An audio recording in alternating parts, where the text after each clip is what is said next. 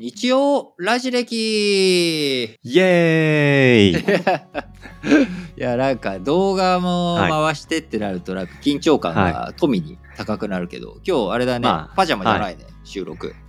あの、噂のくしゃくしゃのシャツじゃないですよ。あまあね、まあ、各いう僕も、うん。さっき、はい。あの、あ、やべえ、今日動画も撮影するんだって思って急いで着替えたんだけど、あ髪の毛くしゃくしゃのまんまだけどね、もう。ん。ういいやまって思って。あ一緒。はい。まあね、やっぱ音声と動画とちょっと違いますけども、そんな違いも今日はね、楽しみながら、あの、新鮮なラジオ、西尾ラジキを楽しんでいただけたらなと思いますけれども、はい。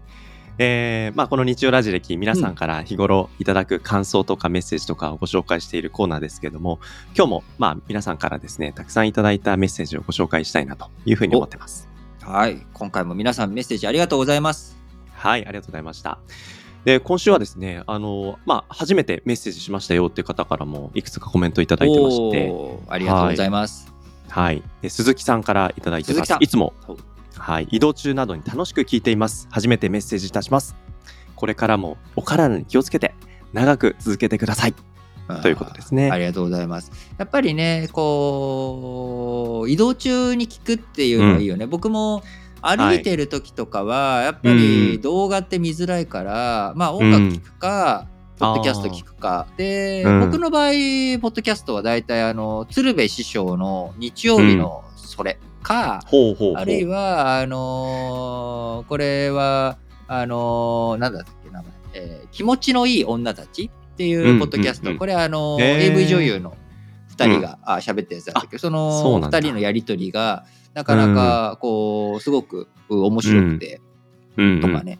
なんかそういはいうポッドキャスト番組を結構聞いてるかな。まあ、あとはお笑い芸人さんとか、うん。あとは YouTube の方でも喋りが対話対談がメインメインになってるようないやつを、まあ垂れ流して、えーうんうんうん。歩いたりとかしてる時は聞いてるかな。そうですね。まあ、うん。歩きスマホが危ないとかっていうのは皆さんね、よく聞いてることだと思いますけど、まあ、聞いてる分にはね、安全に楽しめて、うん、そうそうそう。気持ちも軽くなったりね。あのーうん。自転車とか乗ってるので、うん。イヤホンしてるのは見ててちょっとやっぱ怖いなっては思うよね。そこに子供がさピッと出てきたりとかさ、うんうんうん。キャーキャー騒ぎながら子供が歩いてたりとかすると、ちょっと、おーそうっすね。やっぱりねにもなっんたりするので、まあやっぱり歩きスマホに限らず、うんまあ周囲のね確認をきちんと取りながら、えーコンテンツを楽しむっていうのはね大切ですよね。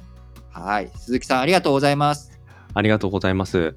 で、あの、まあ、他にもですね、スタッフさん。スタッフさんスタッフさん、はいスタッフさんさんねはいはいはい ありがとうございます。ありがとうございます。新聞解説は週末も欠かさずアップされていて感心感謝ですどちらの番組も穏やかな雰囲気で分かりやすく解説されているのが素直に入ってきます。とのことです。ありがとうございます。ありがとうございます。穏やかに喋ってる俺。まあねたまに僕に厳しく言う時とかもねありますけれども。あいやいや 穏やかなそれはまあデフォルトそうだからそれはあれだけど、うんうん番組の方番組の方。普段えー。裏、楽屋裏はいいんだよ、はい楽屋裏は。うんうんうんうん。そうね。まあでも穏やかにあの聞聞こえてるっていうのは悪いことじゃないですよね。あいやいやいや、うん。なんかそうなんか、うん。そうなんかそうなの？自分としてはすごいさ、うん焦って喋ってる感じにいつもなっちゃって。特に朝の時間だからさ、うん。まああのーやっぱお尻がすごい気になるんだよね。自分の自分の予定があるからさ、うんうんうん。ありますし。そうそうそうそう、ねは何時ぐらいまでにやっぱアップしなきゃなっていう気持ちとかもあったりしますか？あそれはね、あんまりな、うん。あそうそう。最近12月になったから、あのーリスナーの皆さんもあの毎日聞いてくださってるね、新聞解説ながら聞きの皆さんにお伝えしてると、僕はですね、あのーサマータイムはないんですけどうん。あのウィンタータイムがあります。そうだった。なんかあの僕その話うん。時間をねね。後ろに生活の時間を後ろにずらすんですよね、冬になると。はいはいはいはい。あの日が出てからやっぱり動き出したいじゃないですかと。うん。で、まあ、夏場の時に時計を早めるんじゃなくて僕は冬起きるのが辛くなるから冬時間を勝手に僕後ろにうんするので。で、大体その夏とかね冬じゃない時って、僕大体5時から6時ぐらいに起きてるじゃない、はい。これうんうん。がそっくり1時間ぐらい後ろにずれるので、あーはあはあはあ。はあだから、まあ、早く起きれても6時。今日も6時半に起きたんだけど、えーもう大体多分ね6時半から7時ぐらいになってくるので、うん。これまで早いと7時ちょっと過ぎには、まあ、配信全部してるじゃん、新聞解説のそうでしたよね。これがうん大体1時間ずれて8時ぐらいに、まあ、今後はなっていくよっていうのは、ちょっとこれ一つねお伝え。大事、大事ですね。あなんかいつもより遅いなっていうふうに思われてるかもしれんけど、それはリートンのウィンタータイムが始まったあとはもともとこれってうん。さ、クラブハウスでやってた時って8時15分から9時の時間帯でやってたじゃん。だそうですね。うん。から自分の中では8時15分までに、まあ、配信したらいいかなっていうのが一つの目安としてあるんだけど、うん。あのー早く起きれたら早く早速やっちゃうので、うん。あのーなのでまあ冬場前は結構早いそんそれよりもね全然早い時間に終わってたけど、うん。まあ、ここからはちょっとね、もう起きれないので寒いから。確かにな。なんかその気持ちリートンだけじゃなくて僕もあるし多分多くの人があると思うと、ねウィンタータイム欲しいっすね。後ろにずらしたいよね。だから昔の、うん。その日本の、あの、ねえ牛とらう立つ実とかの、はいはいはい。お十二。干支を使ったうん時間の言い方ってあるじゃん。あの、ありますよね。うん。うさきあの草木も眠る牛蜜時とかさ。はいはいはい。で、これって、あの、不定時法っていうのを昔使っていて、うん。日の出は、ねえ、牛、とらの、おおねえ、牛、とら、う、うの国に日の出になって、鳥の国になったら日の入り。あだ日の出と日の入りの時間が必ず決まってたの。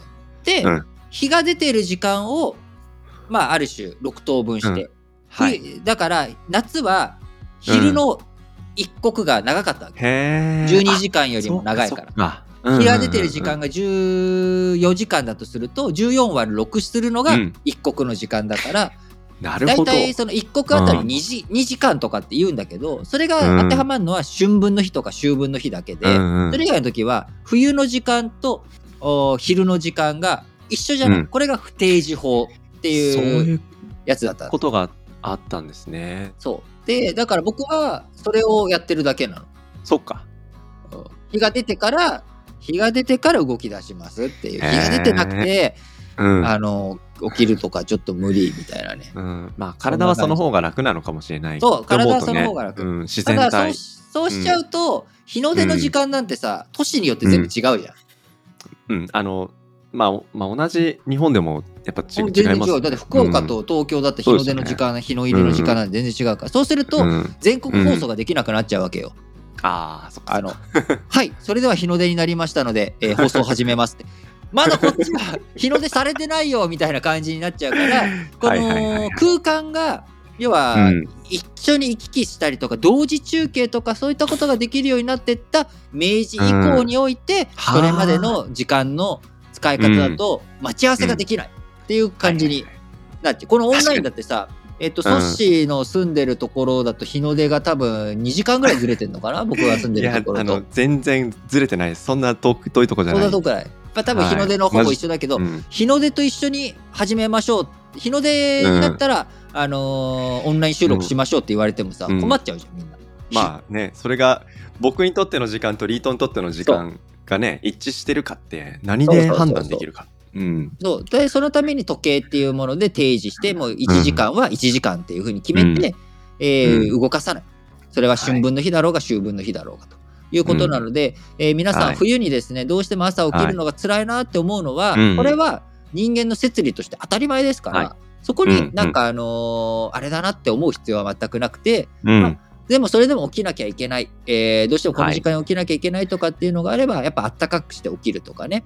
あのー僕は起きるその枕元に、はい。あのモコモコの靴下とか、うん。あと上着上に羽織れるやつを置いてて、はい。起きたら布団からそれに潜り込むみたいな。なるほど布団の中に居続けると二度寝三度寝しちゃうから感じにしまず場所て、を変える。そうそうそうそうそう。ああ。とかやってるから、なんか参考になればなと思いますけど。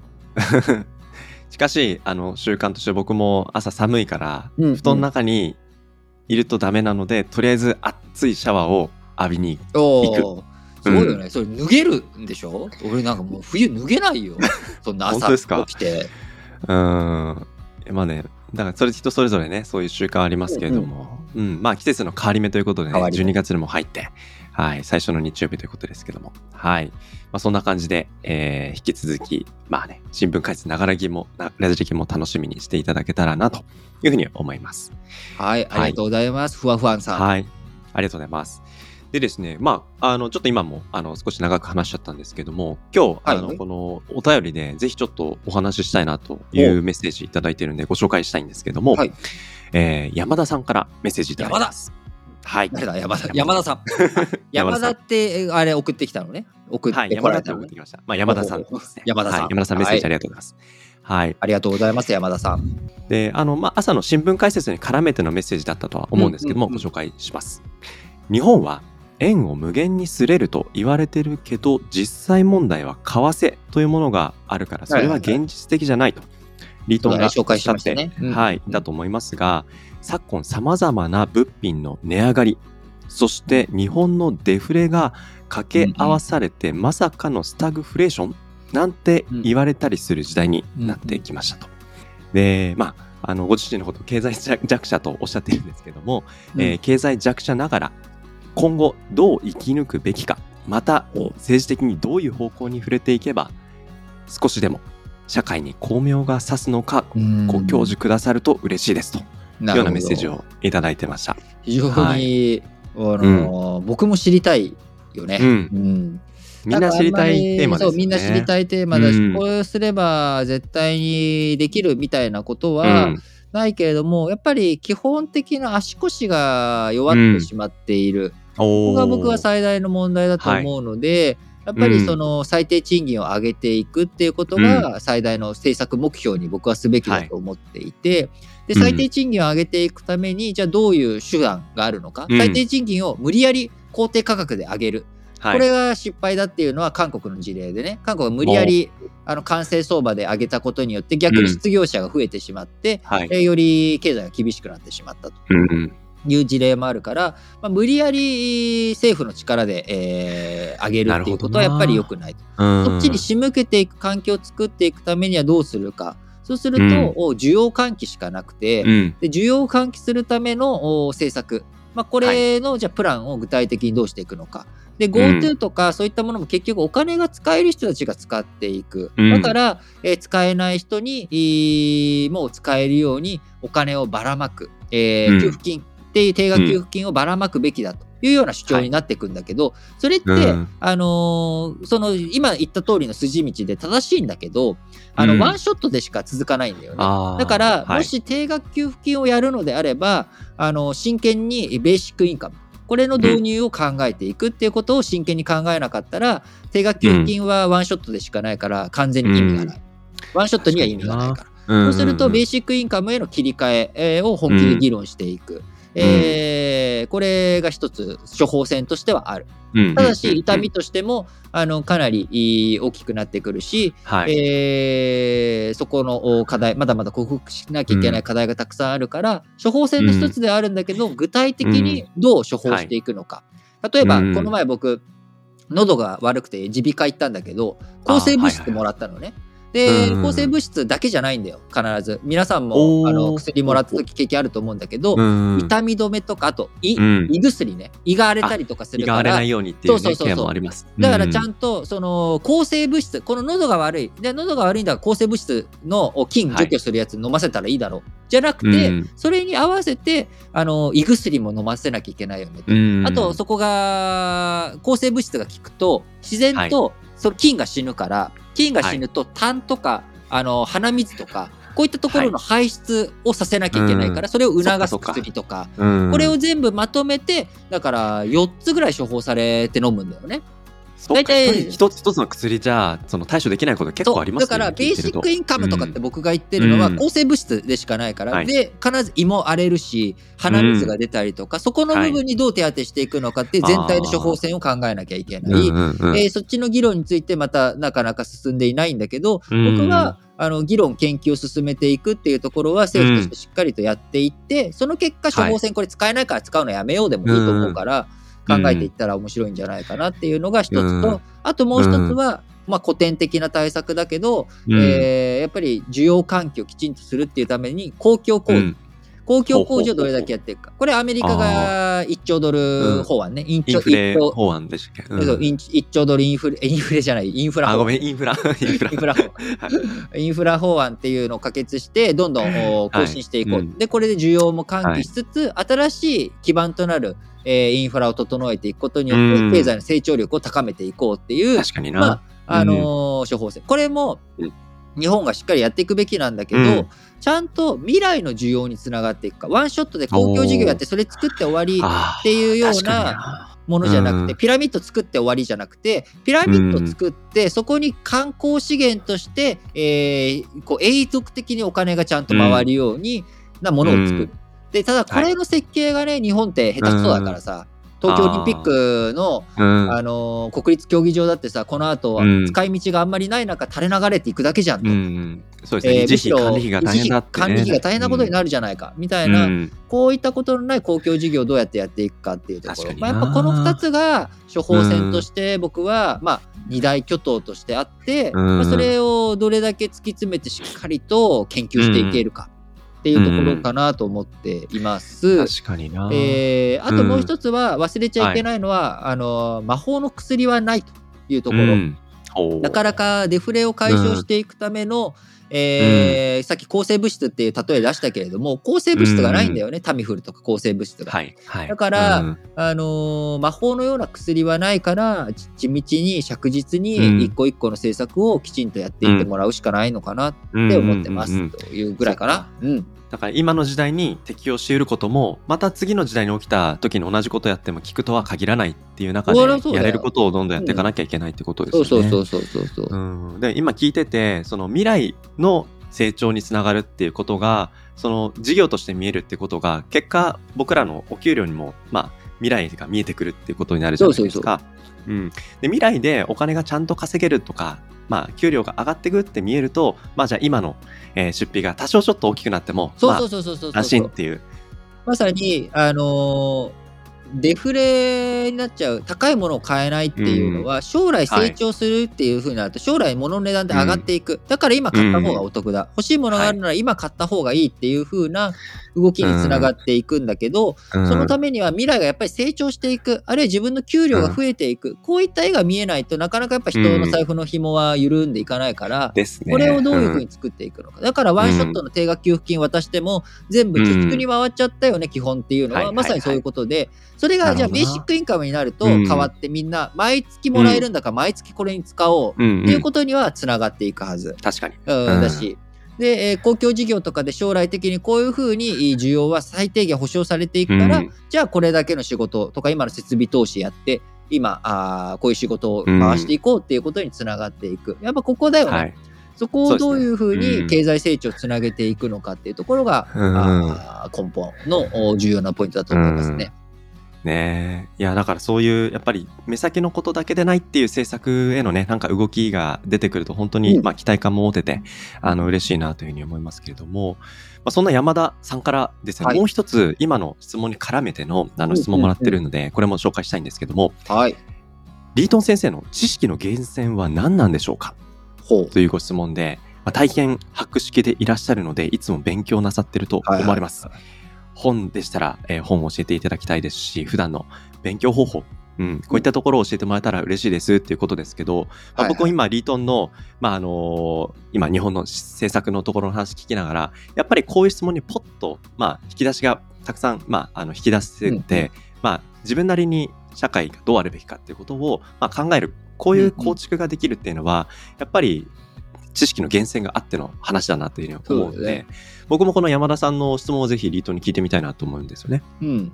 あのーまあ、簡単に言うと、うん。簡単に言うと、あの中学高校でちゃんと勉強しましたっていうことが知識の源泉。うん、うん。こはい。れは結構ねみんなはい。あのやっぱ学校教育っていうのをバカにする方って多いんだけど、うんそんなの覚えて何になるのでも、うん。僕がどうしてこんなにいろんなこと知ってるんですかと喋れるんですかって聞かれたら僕が答えるのは中学はい高校で勉強したから、うん。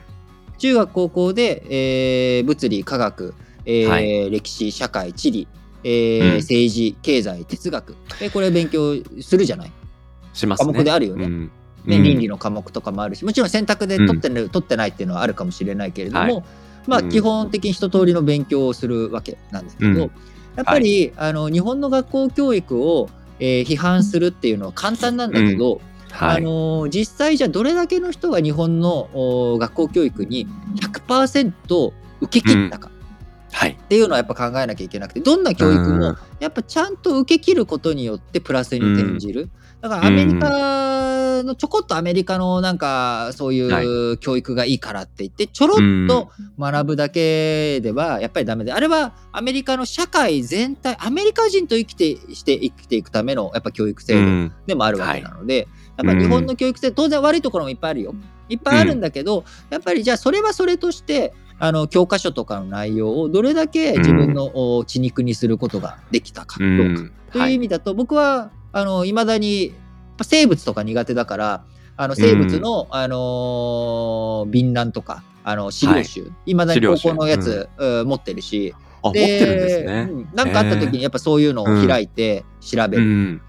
っていうことが、が、まず知識の源泉って何って言ったら実はうん中学高校教育でほとんど賄えてる。なるほど。と僕自身は思ってる。で、うんうんうんえー例えば今日今日この収録は金曜日の朝にやってるんですけど、12月3日の朝、バルチック海運あのーなね、えー投資指数、バルチック海運指数、バルチック指数についての解説をしたんだけど、はい。えーバルチック指数っていうのはね多分うん。高校の教科書、もしかしたら経済とかの教科書に載ってるのかもしれないけどまあ載ってないものだよね。うん。多分えーそうするとそれはどこから知識仕入れていくかって言ったら、やっぱ知らない言葉とか、まあ、バルチック指数は知ってたけど、うん。あのしうん知らない言葉を見つたら逃さない。すぐ調べる。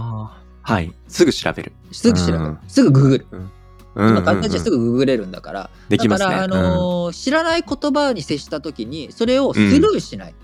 必ず網で引っ掛ける自分の。で、一そっか回はそこうんからググる。せめて。うんうんうん。ググるなんて簡単にあ一瞬でできるからさ。そうですね。一瞬でググって、そううん、分からなかったら分からなかったでいいんだけど、うん。ググったらググったで、で、そしたらまた分からない単語が出てきたら、それをうん。こうずっと自分の中で大切うん。に一個一個積み上げていく。うんあのー本をはい。ち月に50冊読んだとかっていう人うん。いたりとかするんだけど、はい。あのはっきり言います。意味ないです、うん。あんまり。それは数を、その、積み上げることに意味がない意味がない。意味がない、あのやっぱり一冊をどれだけ深く読むかの方が僕は大切だと思っていて、うん。えーはい。向田邦子さん、エッセイリストだったりとか小説家、あー作家のお向田邦子先生、うん。えーこの方が生前やられていたことは年にはい。一冊本を読む、一冊、一冊。ただしその一しかも一年冊が間で。1年間で、その一冊とい。うのが、例えば、はい。橋の本。橋あの橋梁ね、うん。あのなんとか橋。ブリッジ。うん。このうん。橋の専門書を1年かけて読むとか、そうするとは当然はい。橋の専門家でも何でもないから向田邦子先生、あうん。はい。読めないわけよ。橋の専門書なんて。いや、最初開いて出てくる言葉たちで全然イメージ湧かないし、難しいし。とかなんとか広報とかって言われても分かんない、うん。だからそれを、はい。でもじゃあそれを読むためのまた入門書を読んだりとか、うん。そうして一冊に1年間かけて向き合う。でうんうんそうすることによって彼女の知識は広がるし深まるし、作家として橋を見た時の視点が変わっていく、はあ。これが彼彼女がやってたことなんだよねルーティンで。へで、ーうんうん。僕もやっぱりそうありたいと思っていて、とはいえ、うん。なかなか一冊テーマを決めてっていうのも難しいから、僕はその代わりに、えー新聞記事一個一個うん。にやっぱり今はちゃんと向き合っていく。でその記事について、まあ、朝喋ってる時は大体調べずに喋ってるんだけどその後、あのー今日喋りきれなかったこれって何だったかなとかあこれ触れようと思ったけど自分喋れなかったなっていうのを必ず振り返って、えーなんだ？あのー検索したりとかまとめたりとかっていうことを積み重ねる。だかなるら、ほどな。あの、うん。本をたくさん読むこと自体には意味がなくて、それをきちっとストッカーできるかどうかっていうのは、どれだけ自分の中にアウトプットするか。えーはい。紙に書く、うんメモに書く、ノートにつけるでもいいし、僕みたいに、うんあの音声で収録して残しておくとかでもいいと思うし、うん流さない。確かにな。必ずストッ分クする。のためだけに録音するっていうことも一つのアウトプットかもしれないですもんね。そうそうそうそうそう、うん別に、あのー録音日記音声日記みたいな形でもいいと思うし、やっぱりそこだよね。だから知識の源泉なんですかって言われたら、小中高大うん。の学校教育が源泉です、うんだからこれは誰でもアクセスできたはずだし今でも、うん、あのー高校の教科書とかって、うんえーこう補助があるから国からの、うん安い値段で、はいあの昔さ、うん世界史の山川のさ世界史の図録組織に買わせたじゃん。そうそうそう。だって今、ラジ歴の収録するときも、まあ、日本史なら日本史の資料集。で、世界史の方だったら世界史の資料集を、一応ここの手元に開きながら。あれ,、うんあれさすごい安い700円とかじゃん。そうなんですオールカラーで分厚いのに。フルカラーで、あんな分厚いのに、700円みたいな。そなんでこんな安いのって。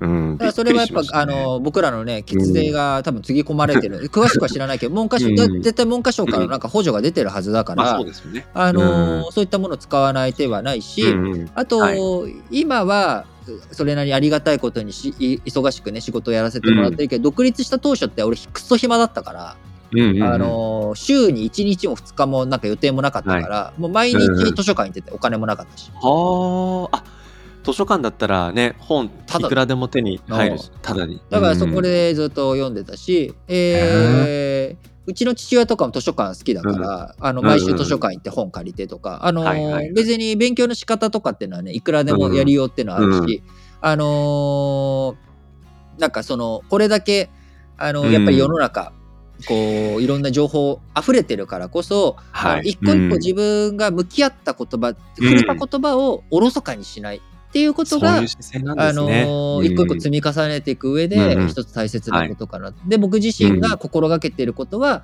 向田邦子先生のそのエピソード、それが自分の中の原点にはあって、でも同じことはできないから自分の工夫としてはじゃあそのエッセンスってなんだろう？本質ってなんだろう、やっぱり深めることを知らない言葉を流さないってことだなってうん。僕は解釈して取り組んでやっているので、うん。山田さんもねぜひあの、はい。自分なりのできる範囲でうん。あのこれねいきなり最初からこう高いレベル頑張ろうってやってもそれは無理だから、うんちょっとずつちょっとずつ、はい。ここまでできるあこれできるあ今日ちょっとできなかった、あーでも明日頑張ろうっていう、うん。これの繰り返しで気づいたら、うん。あのーねあの千里の道も一歩からということになりますのでね。ぜひ自分なりの一歩を、えー決めて歩いていったらと思いますし、なんかね、うん。あのーこのお話を聞いてそう思いました。こうやってみましょうとかっていうのがあれば、えーうん。山田さんに限らず、えー皆さんにもね、あのいろいろとまはい。たメッセージもらえたらなと思いま。ですすね。はい、うん。なんかちょっと偉そうに話しちゃいましたけど、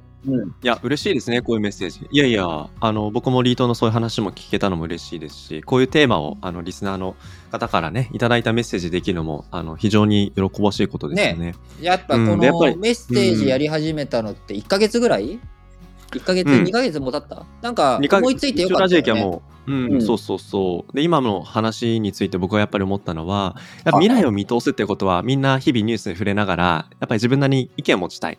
だけど、それってどうやるのかわからない。だけど、日々の小さな言葉のインプットと、まあ、自分なりの解釈のアウトプットの小さな小さな積み重ね。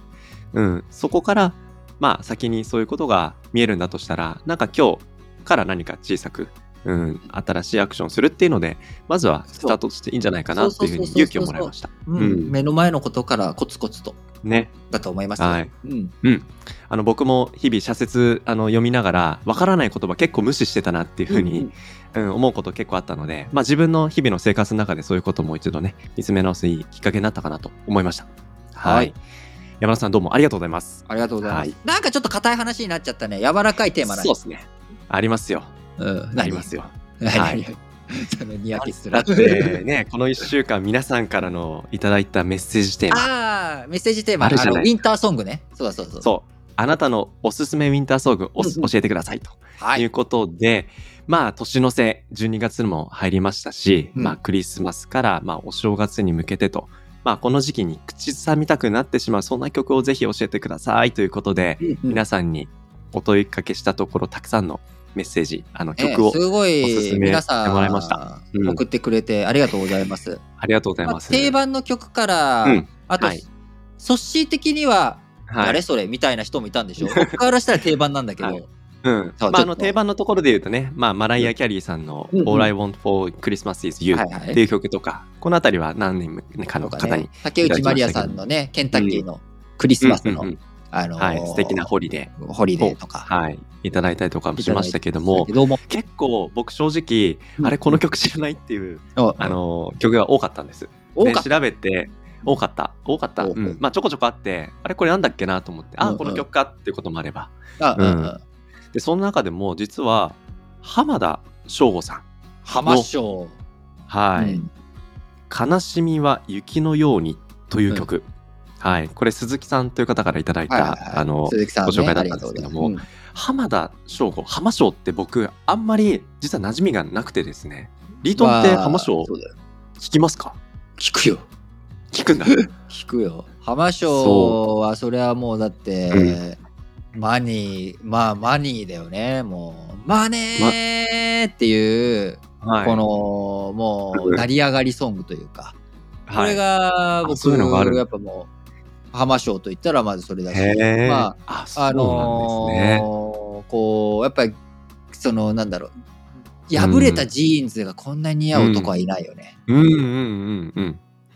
なるほどな。いや、だから僕も今回こうやってメッセージいただきながら、この曲なんだろうな、どんな曲かなって、YouTube で調べて、あの、聞いたりしたんですけど、うんうんこの浜、浜章の歌詞、うんうんあの、全部、しみるでしょあの聞いてない。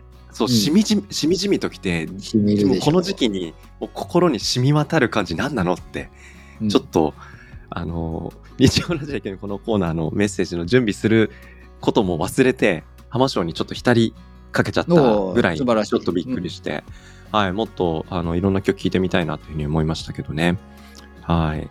まあ、あとはクリスマスソングばっかりではなく、あの、お正月の、もう、いくつ寝るとっていうね、ああいうね、お正月っていうの曲とかも。まあ、新年をね、感じるはい。時期にもなってきたよね、ね。残り1ヶ月も切って。うんそうですね、うん、やっぱりこういう曲を通してこの時期を感じてうん。去年の自分どうだったかなとか今年どんな風に締めくくるかなとか来年どうしようかなとか、うん、いろいろ考える時期だったりはしますよね。そうだね。うん。うん。まあ、そんな感じであのいただいた皆さんからのメッセージですけどもぜひ、まあ、このね12月、うん。あの今年最後の1ヶ月ということですので皆さんにとっても素敵な1年の締めくくりになりますことを、あの僕らも願って今回紹介、皆さんから連絡もらったやつって、はい。トシがあれでしょ ?Spotify でプレイリスト作っちゃうんでしょ、あそれそれいいですね。うん。あのーなんか、キッシンクリスマスとかさ、あの、うんうんうん。すごい名曲揃いになってきてるし、あのー僕もついでに Spotify で、あの、冬の、あの、プレイリストとか見たんだけど、うん僕らが選ん、はい。僕らに届いた、えー曲が入ってなかったりとか、あのー入ってたり入ってなかったりとかもうん。あるから、あのーせっかくだからね、ラジ歴リスナーによる、はい、あのークリスマスソングとか、ウィンターソング、いいね。プレイリストを作って公開しようよ。うん、しましょうしましょう。ん。じはい。ゃあそちらを作ったらね、えーとね。ツイッターとかその辺で、うん。えーそのおプレイリストの URL、う。うん。えーはリンクをお共有したりとか、エピソードの概要欄、あ日曜ラジ歴のエピソードの概要欄、こちらに貼っとくようにしましょうかね。はい、そうしましょう。はい。ぜひ、ぜひぜひ。皆さん、えーはい、楽しみ。そう、楽しいですね。はい。うん。そんな感じで、まあ、こうやって皆さんとね、メッセージテーマするとたくさんお話できて、我々も本当に嬉しい限りですけども、今週、新しい1週間がまた始まるので、今週もですね、メッセージテーマ、あの、はい。えー設定させてもらいたいなというふうに思います。はいはい。で、先週の12月1日といったら、はい。愛子様、成人のお誕生日。そうでしたね。おめでとうございます。おめでとうございます。ということでですね、愛子様成人、今、あなたが二十歳のあなたに声をかけるとしたら、ということで、メッセージテーマを募集したいなというふうに自分思います。の、今僕38歳だけど、僕、うん二十歳の僕に自分が声かけるとしたら何を声かけるかっていうことね。そうです。はい。ああ、やっぱ酒は、まあ、酒はほどほどにしとけって感じかな。ほあーそれまあでもいっぱい飲んどけよと。まあそのうち飲まなくなるから。まあ楽しい、はむ時にたくさん楽しんどけということかな。まああとは、体力は20歳から25までが、うんあのー最盛期、えーなってるから、うんあのー残り5年もう駆け抜けるぐらいも元気にあのーそのまんまの自分でいいからもう思う存分楽しめとうんうんいうことだな、伝えるとしたら。うんなるほどな。はいや、歴史もっと勉強しとけよ。かな。多分ね、言ってもしないよ。しないか。しないよ。か。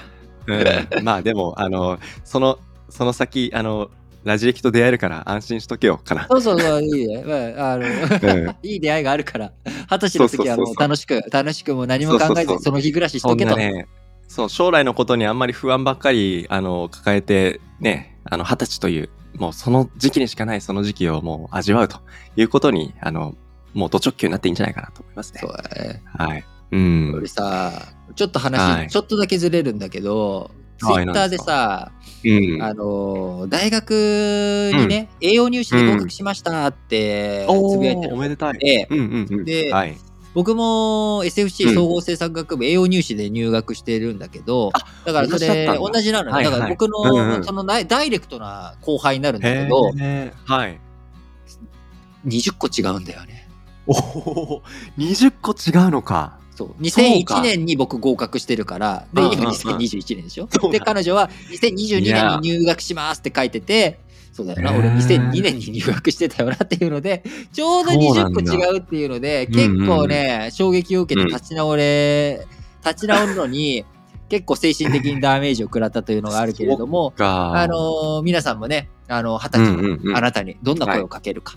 あーはいもし、えーあの、聞いてる方、中にはね、あのー、二十歳にまだなってない方もいらっしゃるので、確かに。あの、二十歳になってない方は、二十歳の自分にどう、うん。どんな自分になってますかっていうことでね、問いかけをしてもらえたらと思います。たくさんのメッセージはい募集、楽しみにしてます。お待ちしてます。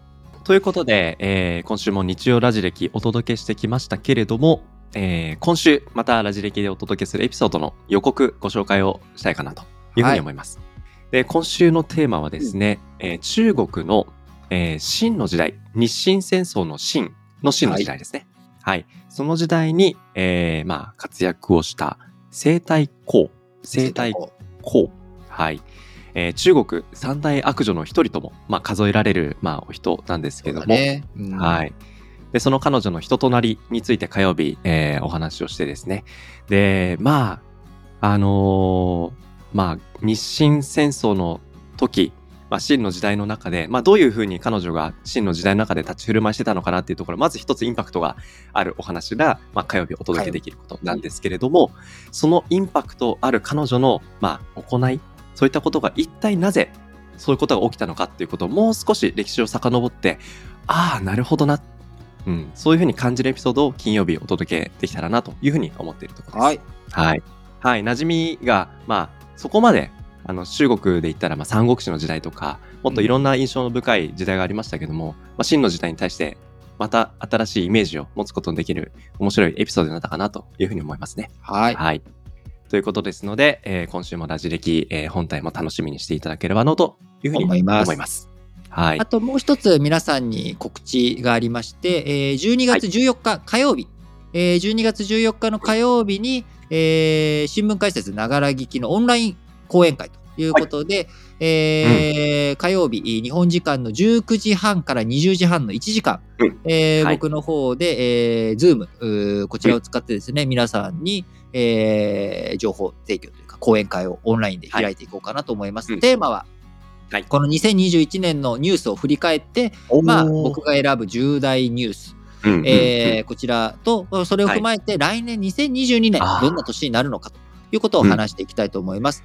えー参加希望の方はですね、えー僕のそのノートの告知はい。ページがありますので、こちら有料購入していただくと、えー Zoom の URL、その箇所が見れるようになっておりますので、ぜひぜひ、はい。えーたくさんの方にえーご参加いただければなと思っております。